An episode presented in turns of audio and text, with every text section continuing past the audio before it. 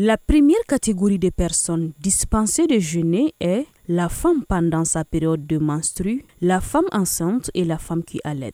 Pour ces trois cas, il y a deux façons de compenser le jeûne, selon Safi Momini Maïga, islamologue. Si une femme a les périodes de séjour, elle compte seulement le nombre de jours, elle fait ça après. Mais si elle est enceinte, ou bien si elle est en train de euh, donner le lait à son enfant, elle a eu vraiment peur son enfant, elle compte ses jours, ou bien elle laisse les mois de Ramadan entier et après euh, elle va jeûner. Mais chaque jour qu'elle jeûne, elle jeûne après, elle donne un quart de kilo de sadaka, de riz ou bien de mille, comme ça. Si elle a, elle a peur pour l'enfant, sinon si elle a peur pour elle-même, non, rien. Elle va juste rembourser.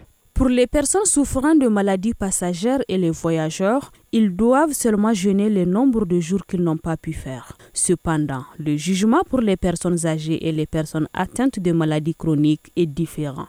Shafiou Momini Maïka, islamologue. Et il euh, rembourse ça. rembourse ça avec euh, du riz ou bien des mille, comme ça. La quantité, c'est euh, nisf c'est comme demi kilos par jour. Si c'est 30 jours qu'on gêne, donc tu donnes 15 kilos. Et aussi, pour faire de bien, tu peux donner quelque chose pour frais de condiment. C'est recommandé, c'est pas obligatoire.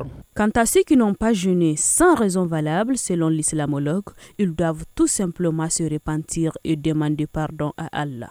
Aïsata ahamadu Gawo, Mikado FM.